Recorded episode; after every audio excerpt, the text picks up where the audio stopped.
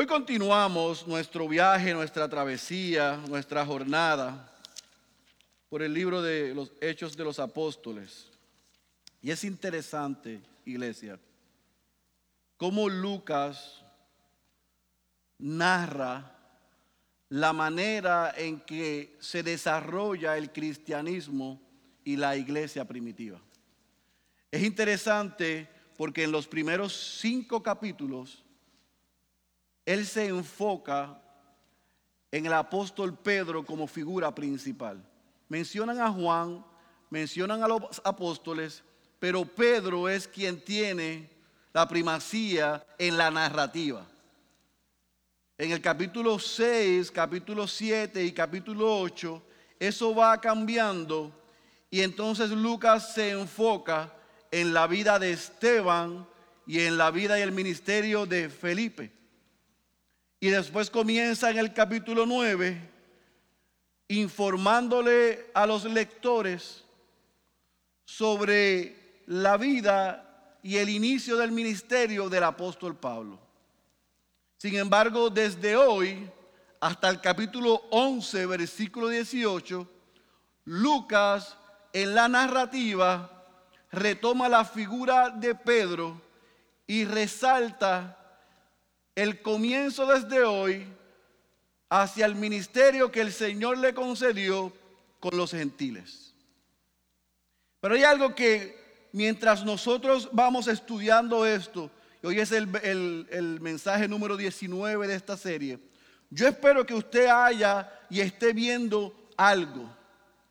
En el primer mensaje yo le dije que este libro, algunos lo llaman como eh, los hechos del apóstol Pablo. Pero por la trayectoria hasta hoy es evidente que es hechos de los apóstoles, de los hombres que a Dios le plació, a pesar de que eran diferentes, diferentes personalidades, diferentes contextos, diferente eh, realidad socioeconómica, cultural y educativa, usarlos para su gloria.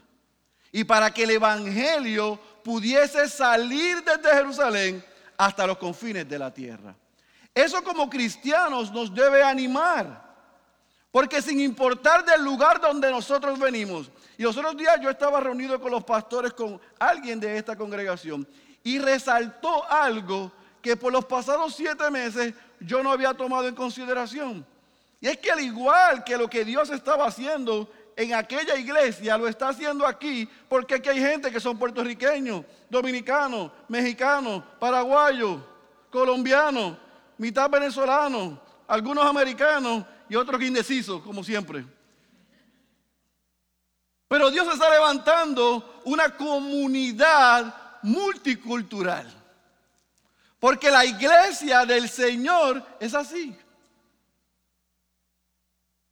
Y en esa comunidad multicultural, igual que en aquella época, Dios le plació usar a diferentes hombres, con diferentes realidades, con diferentes retos, pero con tres características principales. Fueron humildes, fueron obedientes y se sometieron a Él.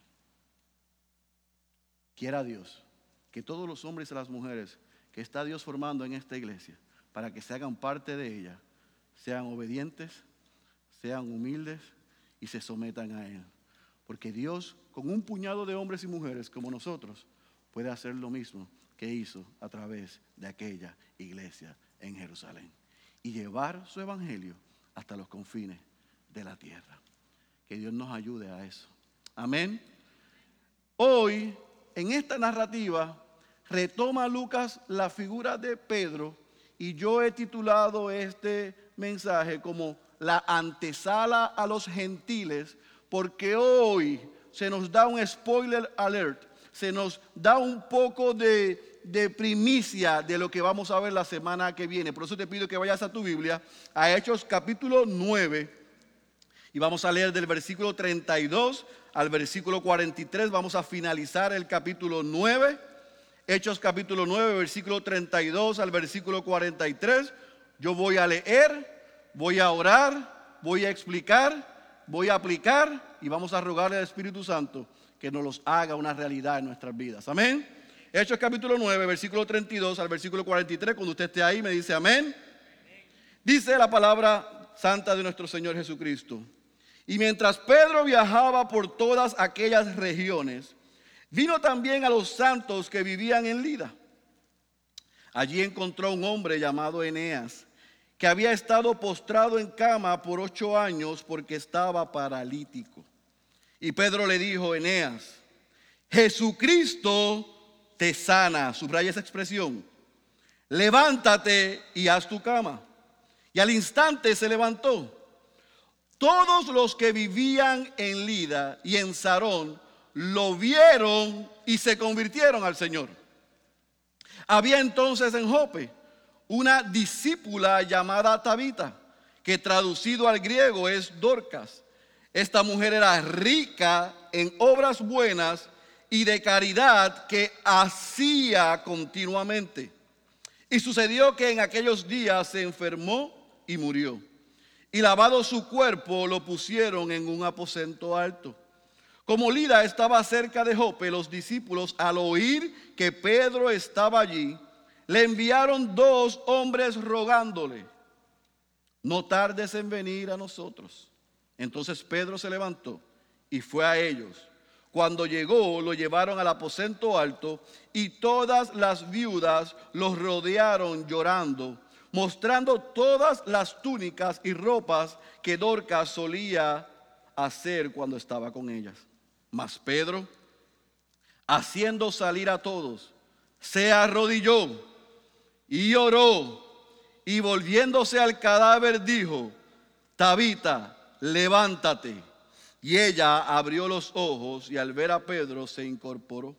Y él le dio la mano y la levantó y llamando a los santos y a las viudas, la presentó viva. Y esto se supo en todo Jope y muchos creyeron en el Señor. Y Pedro se quedó en Jope muchos días con un tal Simón curtidor. Oramos. Padre, hemos leído el texto y ahora con mis limitaciones vamos a tratar de explicarlo. Nosotros rogamos la asistencia de tu Espíritu en la vida de los creyentes para que lo puedan entender y en la vida de los que están muertos espirituales para que les des ojos, oídos y corazón para verlo y responder. Háblanos en esta mañana, en el nombre de Jesús. Amén, amén, amén. Hay tres cosas que vienen sucediendo. Por un lado, la iglesia en Jerusalén crece, no sale de Jerusalén como Jesús mandó, viene una persecución, la iglesia es enviada y cuando la iglesia es enviada, hay un hombre llamado Saulo que con odio va tras ella.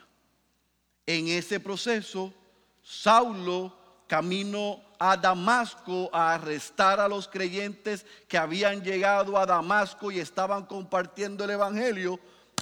Cristo se le aparece, Cristo le salva, Cristo le transforma y el perseguidor se convierte en un predicador.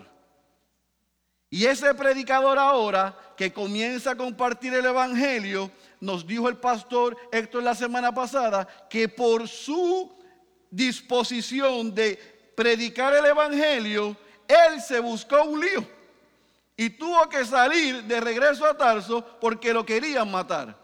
Pero Dios soberanamente, mientras querían hacer eso con Saulo, en la iglesia en Jerusalén y en todas las regiones, comenzaron a experimentar paz. Y en medio de esa paz, entonces vamos al versículo 32 y se nos dice que Pedro sale de Jerusalén. Ya los apóstoles comienzan a salir a predicar el Evangelio. Y dice el texto que Pedro sale de Jerusalén, se había encontrado con Saulo, pasaron más o menos dos semanas juntos, Saulo sale a Tarso, Pedro sale a Lida. Y esta región de Lida y de Jope, estas dos ciudades, habían recibido el Evangelio por el ministerio y la predicación de alguien que nosotros conocemos, que Lucas nos ha narrado, que es quién? Felipe. Felipe fue enviado desde Samaria a Jerusalén, de Jerusalén hasta, hasta Gaza, a encontrarse con el etíope. Y cuando él sube de Gaza, nos dijo el texto, nos dice Lucas, que iba por toda la franja de la costa y fue por cada una de esas ciudades hasta llegar a Cesarea. En ese ministerio de él, y va subiendo a esas ciudades, él predicó el evangelio y llegó a Lida el evangelio, llegó a Jope y después se eh, instaló allá arriba. El versículo 32 nos dice que entonces sale Pedro de Jerusalén y va a Lida. En Lida hoy está el aeropuerto de Jerusalén. Era una ciudad donde había llegado el Evangelio y muchos habían abrazado el mensaje del Evangelio y habían sido transformados. Cuando Pedro llega a esa ciudad y a esa región, se encuentra con una situación. Y es que había un hombre llamado Eneas, que el texto lo presenta así. Lucas habla de él como un hombre, no dice que era un creyente, no dice que era un hermano, simplemente le dice que era un hombre que había estado paralítico y estaba en cama por los pasados ocho años. Y en Lida habían escuchado de los milagros que había hecho Jesús.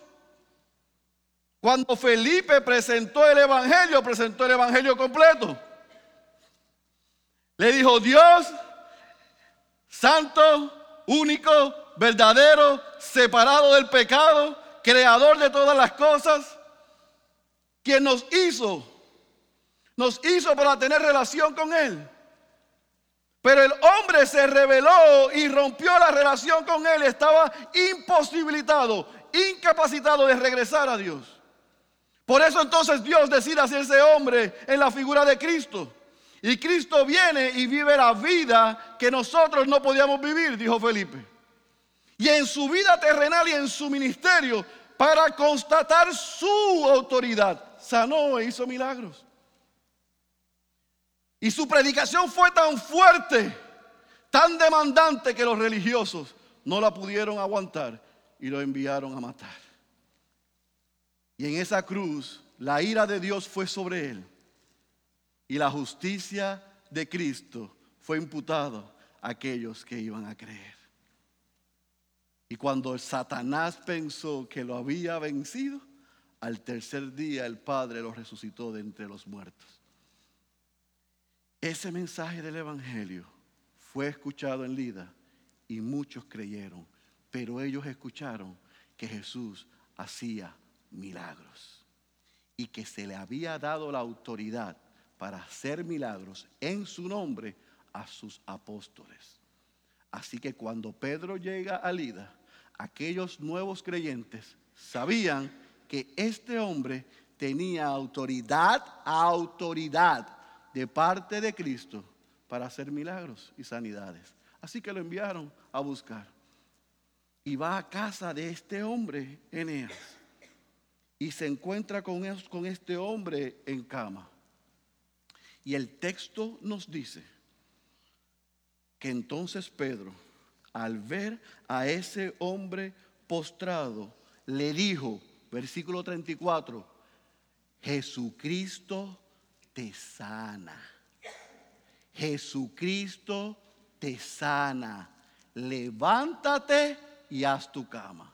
Y al instante, Eneas que se levantó e hizo su cama. Cuando eso sucedió, los que estaban allí y en toda la ciudad, porque el versículo 35 dice, todos, yo quiero que usted note esta expresión que hace Lucas, dice, todos los que vivían en Lida y en Sarón, que era la región, lo vieron y se convirtieron al Señor. Al ver ellos y ser testigos de la sanidad de Eneas, y la predicación del Evangelio de Pedro en aquel lugar, la ciudad se convirtió. Vinieron al arrepentimiento y a la fe. ¿Por qué digo eso? Porque algunos pueden estar diciendo, pastor, pero ahí dice que todos los lo vieron y se convirtieron. Ustedes se pasan añadiéndole y quitándole la palabra. No, mi querido hermano.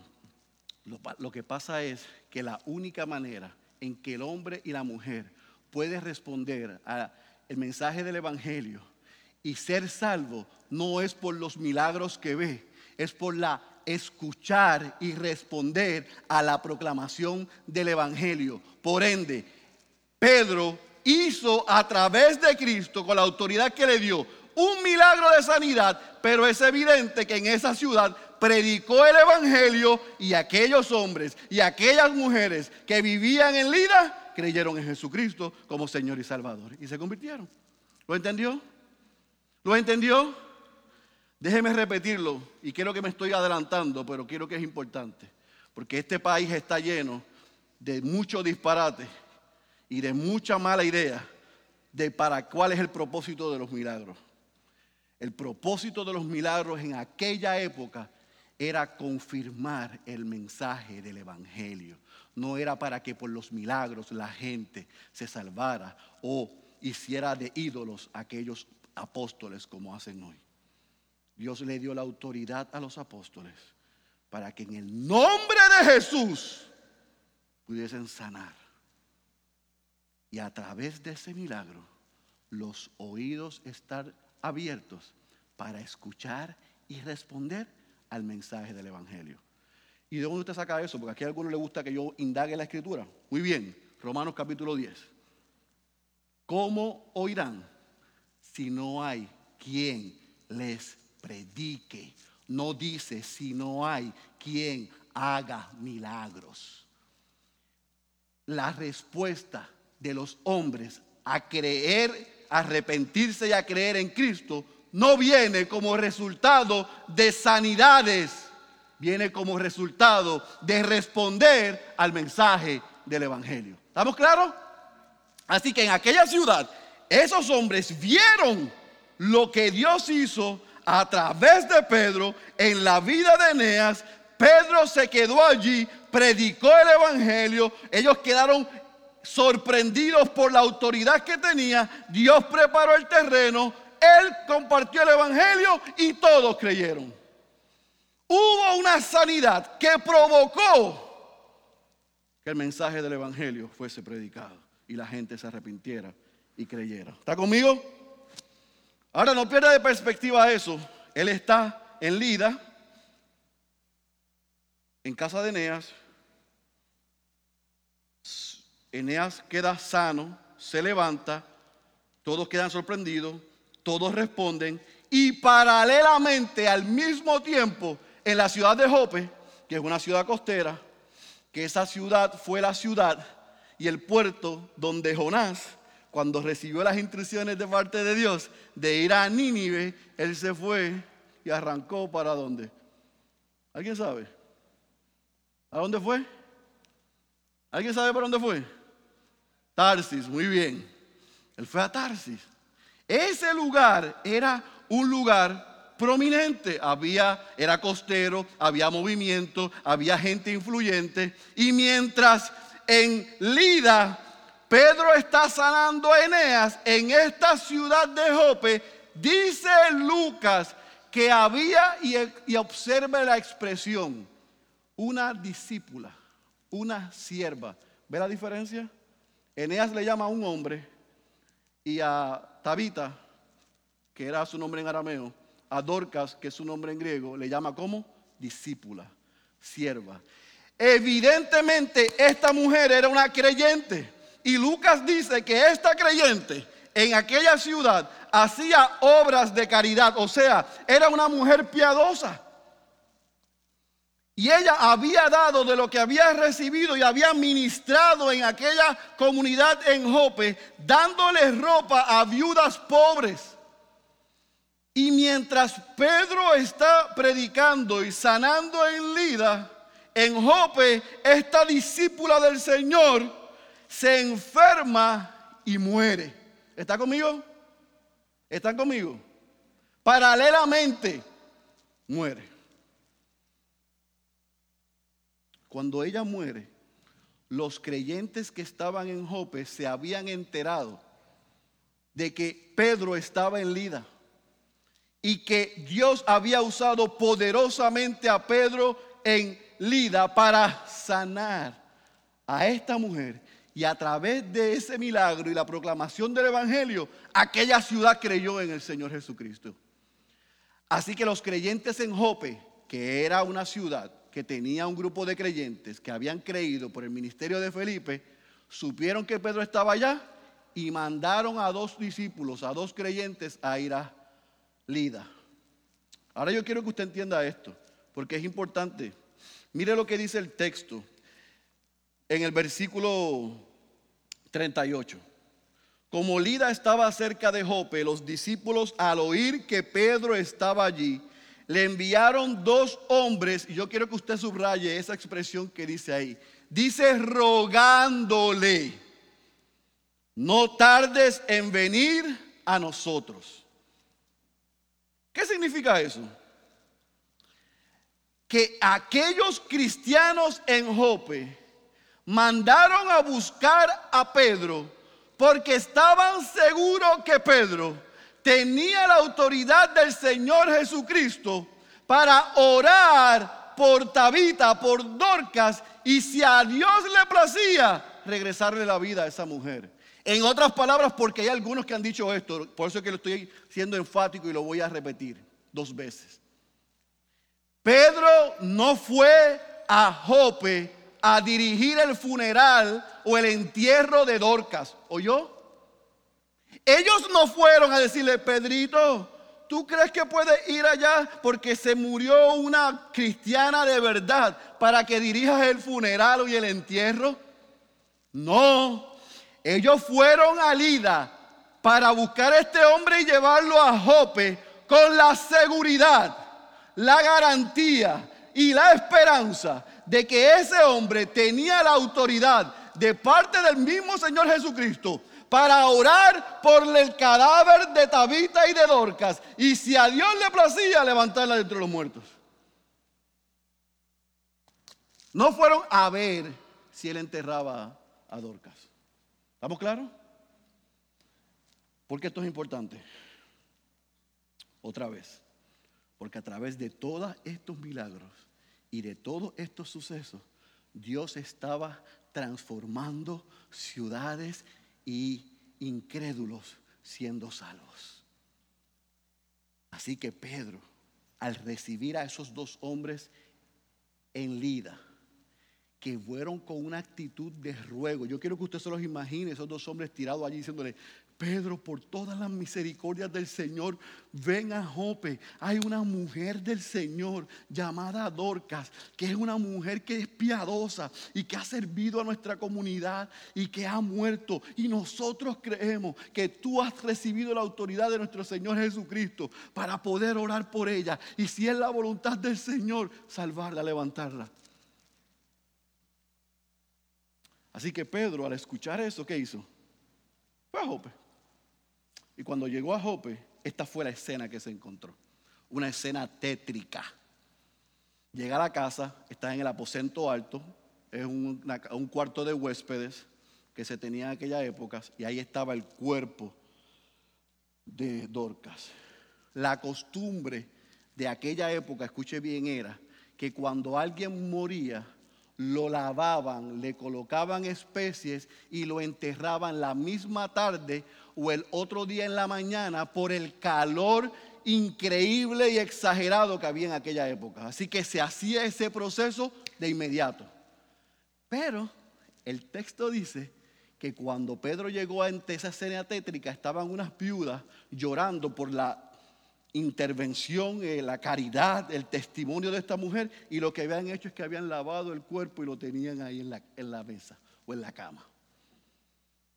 Pedro ve eso, ve a esas mujeres llorando, ve a esos hermanos. Las viudas no eran creyentes, evidentemente, pero habían hermanos allí. Así que él tiene un grupo de creyentes que estaban seguros que Dios podía hacer un milagro y tenían unas viudas en duelo frente a una mujer que había dado caridad hacia ella.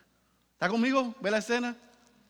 Ante eso, Pedro dice, salgan, salgan del cuarto. Similar a lo que hizo Jesús en la casa de Jairo. Salgan del cuarto. Se queda Pedro con el cadáver porque Pedro no estaba buscando espectáculos. Pedro no estaba buscando, tomen una foto para que la suban a Facebook, para que ustedes vean que cuando yo le diga a ese cuerpo, levántate, hagan un Facebook Live, para que la gente crea. No, él no iba atrás, pongan los ojos en mí, sino salgan del cuarto, que yo me voy a arrodillar. El texto dice que Pedro se arrodilló. Y dice el texto que Pedro oró. ¿Sabe lo que hizo Pedro? Pedro se humilló. Y Pedro oró. Y Pedro clamó. Y le dijo, Señor, tú eres el único que eres capaz de devolverle la vida a esta mujer. Si es tu voluntad, hazlo. Se levantó y dice el texto que se puso frente al cadáver y dijo, Tabita Kumi. No dijo Talita Kumi, esa fue la hija de Jairo, que era niña, a ti te digo levántate. A esta mujer que se llamaba Tabita, que era su mujer en arameo, arameo le dijo Tabita Kumi. Tabita, levántate. Y otra vez, al instante, cuando esta mujer escuchó eso, abrió sus ojos, se reincorporó, miró a Pedro y Pedro entonces le extiende su mano y la levanta. Y después de que ella está completamente de pie, restaurada, manda a buscar a los que están afuera. Y cuando ellos entran, se encuentran a Dorcas viva. ¿Qué sucedió? Lucas dice, ahora mire la expresión que dice, que esto es increíble ante la sanidad en, Lida, todos creyeron. Ante la revivificación de la vida de esta mujer, muchos creyeron. No dice todos, dice que muchos creyeron. Ahora, dos milagros, sanidad y revivificación. Y usted debe estar diciendo, pastor, esa palabra está incorrecta. Mi Biblia no dice revivificación, dice la resurrección de Dorcas. Pues eso es un error de traducción. Porque debería decir, como dicen en la Biblia en inglés, que es que el regreso a la vida de Dorcas. Porque hay una gran diferencia entre la revivificación y la resurrección. Son dos cosas diferentes. Jesús revivificó a Lázaro. Jesús revivificó a la hija de Jairo. Pedro, por la autoridad de Jesús, trajo a la vida de regreso, revivificó a Dorcas. Pablo revivificó por la autoridad en Jesús a Utico, que en el sermón más largo de la historia se cayó y se mató. Y él le dijo, tranquilo, que está durmiendo, levántate chico. ¿Por dónde iba? Y siguió predicando. Pastor, pero ¿cuál es la diferencia? Que la hija de Jairo que Lázaro, que Dorcas y que Eutico regresaron a la vida, pero posteriormente murieron. El único que ha resucitado y que no ha muerto ni morirá es el Señor Jesucristo. Y a esos que revivificó, que es el término médico, regresar a la vida, y a los que moriremos un día, se nos ha prometido que ambos, porque el Padre resucitó al Hijo de entre los muertos, un día resucitaremos con Él y jamás volveremos a morir, porque la muerte no tiene potestad sobre nosotros. Pero son dos cosas diferentes. La revivificación y la resurrección. esta mujer regresó a la vida, pero posteriormente murió. Pero porque estaba en Cristo, tenía la esperanza que un día resucitaría con él y jamás la muerte tendría otra vez dominio sobre ella. A usted y a mí, si no se lo ha dicho nadie, hoy 6 de octubre yo se lo informo, un día se va a morir. Pero hay la diferencia para el creyente y el no creyente. Yo espero que esto no le dé risa, porque para el creyente la esperanza es que el día que se acabe el aire aquí, estaremos en la presencia del Señor para estar eternamente junto a Él.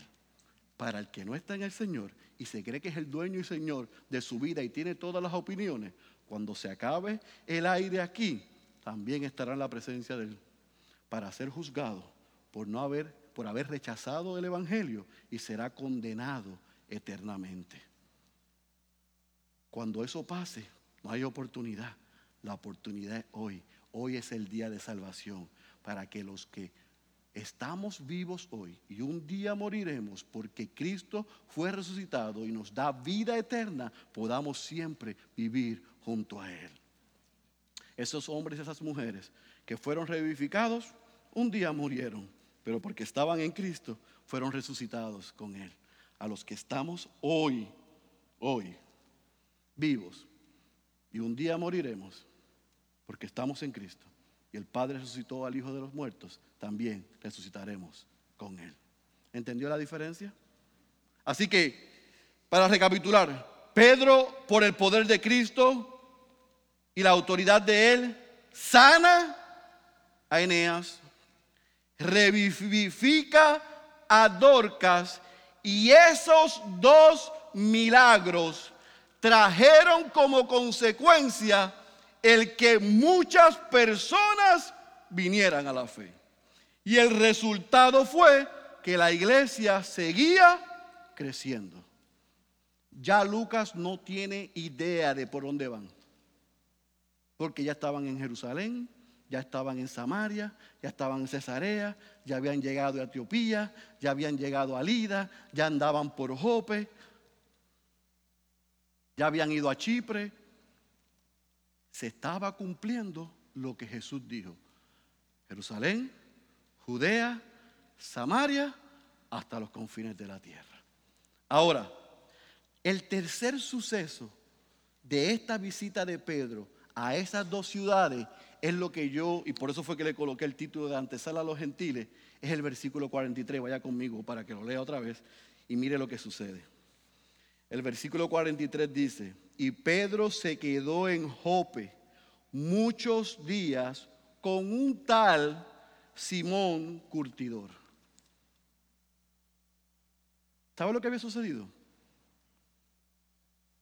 Que aquellos cristianos en Jope por su realidad racial, habían comenzado a derribar las barreras raciales. Y en Jope habían cristianos que se estaban mezclando con aquellos, aquellos creyentes en aquella época, como se le decían, santos, seguidores de Jesús, que se estaban mezclando con aquellos que normalmente los judíos no se mezclaban.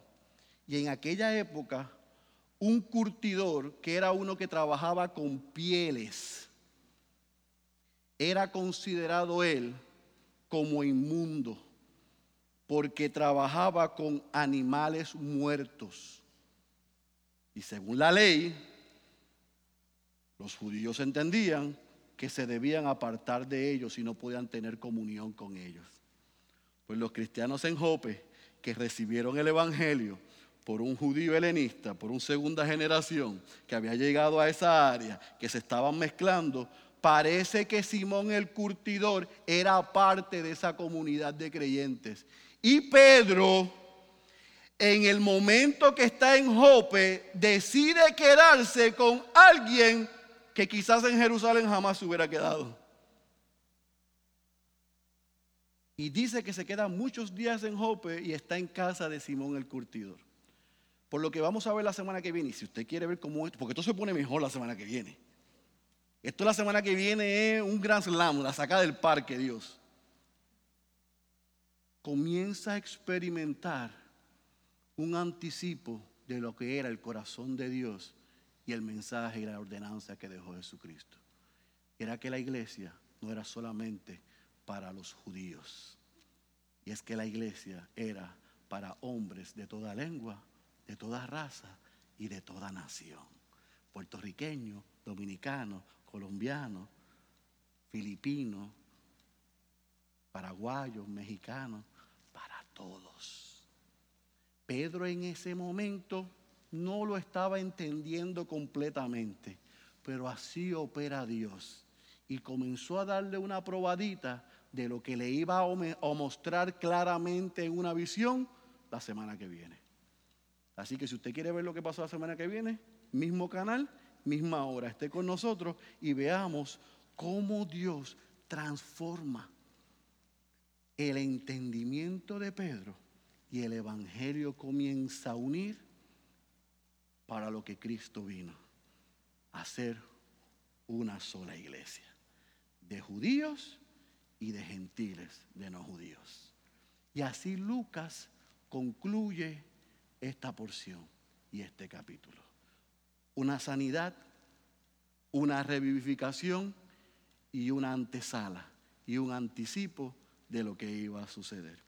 Y usted puede estar preguntándose entonces, ¿cómo esto se relaciona con nosotros? Dios usa a Pedro para sanar, Dios usa a Pedro para hacer un milagro y devolver la vida a Dorcas, Dios prepara a Pedro para lo que iba a mostrarle más adelante. Y Lucas nos muestra eso, nos enseña esas tres cosas. ¿Para qué? Para que usted y yo podamos entender y salir por esa puerta, principalmente en esta isla, con una idea correcta del objetivo de los milagros. Por todas las misericordias, créame que yo le he pedido, pedido la asistencia al Señor para que le ayude a entender esto. Los milagros no son el objetivo. El objetivo de los milagros y los milagros y el resultado de los milagros vinieron como consecuencia de la oración, la humildad y la dependencia de Pedro. Porque aún en Hechos 3, cuando Pedro y Juan están en la puerta de la hermosa y le dicen al cojo, levántate, ellos lo hicieron en la autoridad de Jesucristo. Nunca apuntaron a ellos vinieron a anunciar al que tenía poder para sanar, regresar a la vida y dar vida espiritual, que es Jesucristo. El objetivo de los milagros era confirmar el mensaje del Evangelio, del cristianismo. En aquella época no se conocía lo que ellos estaban predicando y a Dios a través de Jesús le plació utilizar este mecanismo de los milagros para llamar la atención de aquel pueblo y pudiesen estar dispuestos y disponibles con su atención para escuchar el Evangelio y responder en arrepentimiento y en fe. Nunca, nunca, nunca.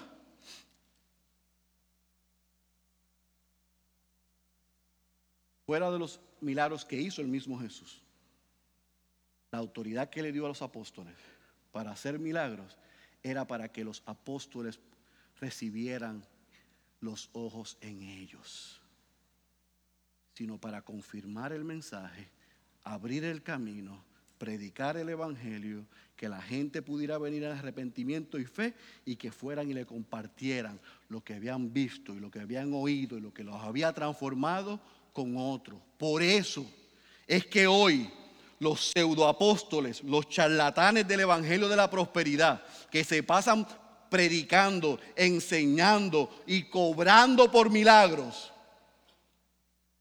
no vienen de Dios. Le voy a decir esto, Enlace no es un canal cristiano.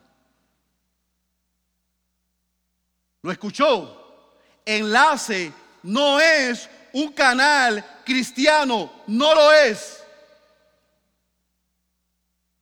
Y no puede ser un canal cristiano cuando el objetivo de ellos, o ti bien, es vender y cobrar por milagros. Para llenar las arcas de la corporación o del sanador. Porque nunca el objetivo de los milagros fue que la gente pusieran los ojos en el que fue usado por Cristo, sino que a través de ese instrumento pusieran los ojos todos en Cristo. Aquel que le dice a usted, pacte, ofrende, siembre, de una ofrenda de tanta cantidad para obtener un milagro, ese es un charlatán.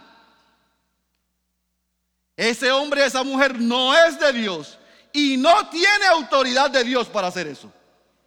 Pastor, pero yo he visto que hay gente que ha sido sanada por ofrendar. Satanás tiene autoridad y poder limitado de parte de Dios para seguir confundiendo a los que quieren consumir esa basura. Y a los que siguen ese mensaje, Dios los entregó a eso. Eso es lo que ustedes quieren, consuman eso. Así que mis queridos hermanos y amigos que están hoy, el objetivo de los milagros no era robarle la gloria a Dios. El objetivo de los milagros es que la gente pudiese ver lo que Dios es capaz de hacer por un milagro mayor, que era su salvación. Hay gente que Dios, por más que le oremos, no los va a sanar, pero los puede salvar.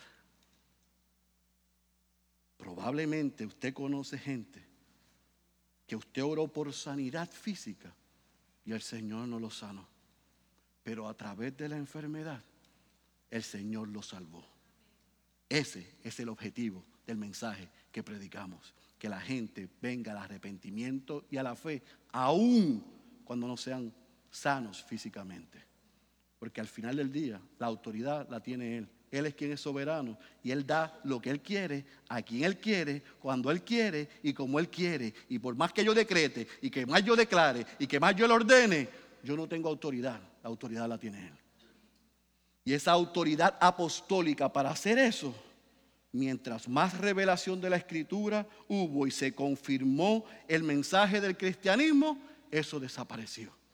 Por lo tanto, hoy día no hay tal cosa como gente que tengan los dones y la autoridad para orar. Porque si usted me dice que hay un apóstol que por la autoridad de Dios pueda revivificar a alguien de los muertos o sanar a alguien por su autoridad dada por Jesús, tenía que haber visto al Cristo resucitado.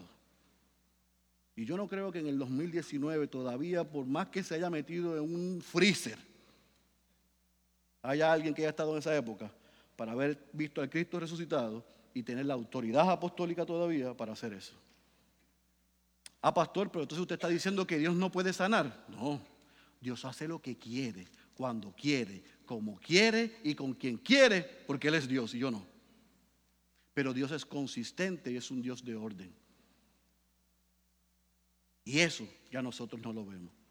Y aún eso ya no es necesario porque tenemos la palabra profética más segura en nuestras manos. Y lo que tenemos que hacer es predicar esa palabra y ese evangelio. Y los muertos en vida, los muertos espiritualmente, por el mensaje del evangelio, vendrán a la vida. No es de otra manera. ¿Estamos claros? Así que número dos, no solamente el objetivo de los milagros era y es un milagro mayor, la salvación, sino que número dos, amados hermanos, el poder está en Él y no está en nosotros. Hace 12 o 13 años, antes que yo saliera de este país, había un pseudo cantante cristiano que tenía una canción que estaba pegada, como decimos aquí. Y decía, el poder está en ti, el poder está en ti. Yo no la canto como Héctor, pero lo hacía así. Y a la gente le encantaba, estaba número uno en los billboards cristianos. El poder está en ti. No importa lo que esté pasando, el poder está en ti. No importa lo que está pasando en Puerto Rico, el poder está en ti. No, el poder no está en mí. El poder está en Él. Yo no tengo poder ni autoridad para sanar a nadie y para salvar a nadie. El poder y autoridad está en Cristo. Y a Él es quien nosotros como aquellos hombres y como Pedro le rogamos, le clamamos, no le demandamos, sino que le rogamos que según sea su perfecta voluntad, sane si quiere sanar y salve porque ha prometido salvar. Y a ese es el Cristo que nosotros le rogamos y le oramos porque el poder está en Él, no está en nosotros. Nosotros tenemos el Espíritu Santo dentro de nosotros que nos redarguye, que nos muestra, que nos enseña y que nos da el poder para nosotros orar, ponernos de acuerdo y orar que se haga la voluntad del Señor según la vida que está en necesidad. ¿Lo entendió? Pedro y los apóstoles nunca oraron ni nunca se presentaron como la fuente de poder. Siempre fueron presentados como instrumentos del Señor, apuntando a un poder mayor. El mismo Pedro dice en 1 de Pedro capítulo 4 versículo 11, el que habla, que hable conforme a las palabras de Dios.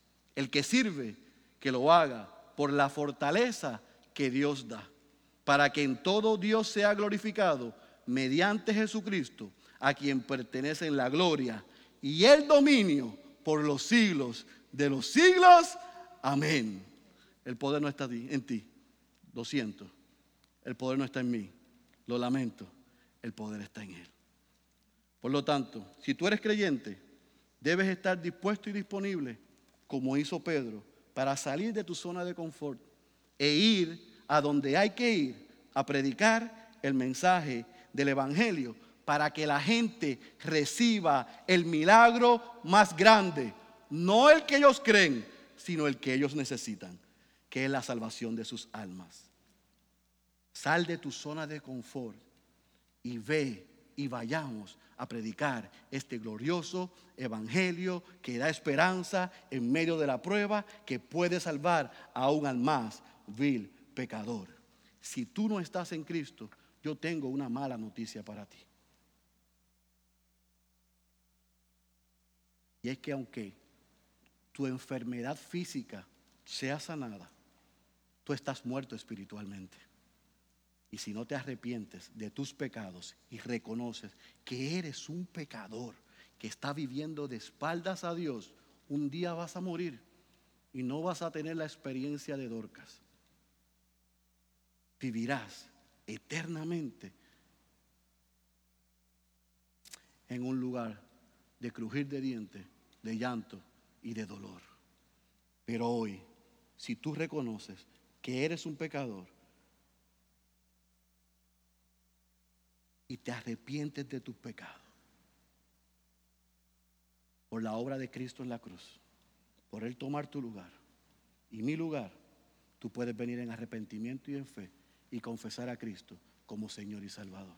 Y desde ese día en adelante, aunque un día morirás como yo, físicamente, vivirás por la eternidad. Gracias a ese bendito y a ese glorioso mensaje del Evangelio. Por la obra de Cristo, usted y yo hoy tenemos acceso a Dios. Hoy es el día de salvación. Ven en arrepentimiento y en fe al Señor. El que tenga oídos para oír, yo ruego que haya escuchado la voz de Dios. Cierre sus ojos, por favor. Padre, gracias por el grato privilegio que tú me concedes en esta mañana de venir y proclamar y predicar tu palabra. Evidentemente, tú haces cosas que nosotros no somos capaces de hacer, pero todo lo haces para tu gloria y para tu honra, para tu deleite y para que nosotros podamos disfrutar de esas obras que tú hiciste a través de la obra mayor que hizo Cristo en la cruz. Padre, en este lugar habemos creyentes que tú no solamente nos has salvado, que es el milagro más grande, sino que también hemos experimentado sanidad. Tú has restaurado nuestros matrimonios. Tú has salvado nuestros hijos. Tú has salvado a nuestros padres. Tú nos has dado oportunidad de buen trabajo, de una buena casa. Nos has dado bendiciones en sobreabundancia. Oh, pero algunos de nosotros somos como el hijo, el hijo, el hombre rico, que decimos, wow, que mucho tenemos, que mucho hemos logrado. Señor, perdónanos por esa actitud. Y que la actitud que, la, que podamos tener en esta tarde ya sea ¿Qué podemos hacer con lo que ya tú nos has dado? y que lo que mayor nos has dado lo podamos entender y ver que es Cristo. Y seamos como Pedro salgamos de nuestro lugar de comodidad, de nuestra zona de confort y vayamos y prediquemos el Evangelio que salva, que transforma y que da vida eterna a todo aquel que nos rodea. Señor, por sentido de urgencia en nosotros, porque tú has sido consistente, que tú quieres salvar aún aquellos que en nuestra humanidad nosotros pensamos que no se merecen o no son capaces de ser salvos. Si salvaste a Saulo, si me salvaste a mí, si nos salvaste a nosotros, tú puedes salvar y quieres salvar a cualquiera. Señor, que vayamos a Lida, que vayamos a Jope, que nos encontremos con los Eneas, con las tabitas de la vida y que nos arrodillemos ante ti y clamemos a ti por un milagro mayor, su salvación. Y que oremos con confianza que si tú quieres, sanes su enfermedad. Nosotros creemos que tú tienes el poder y la autoridad para sanar, pero aun si no sanas físicamente, siempre rogaremos que salves sus almas.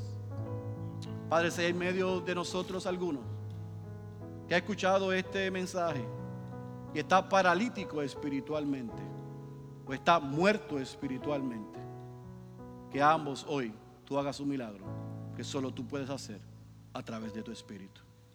Transforma los corazones, da ojos para verte y corazón para venir en arrepentimiento y en fe en el Hijo tuyo, Dios. Y que la iglesia bautista Ciudad de Dios, la iglesia que tú estás formando aquí, sea una iglesia que está dispuesta y que está disponible para ir y compartir las virtudes de aquel que nos llamó de las tinieblas a la luz admirable. Esa es nuestra oración en el nombre de Jesús. Amén, amén y amén. Estemos puestos en pie.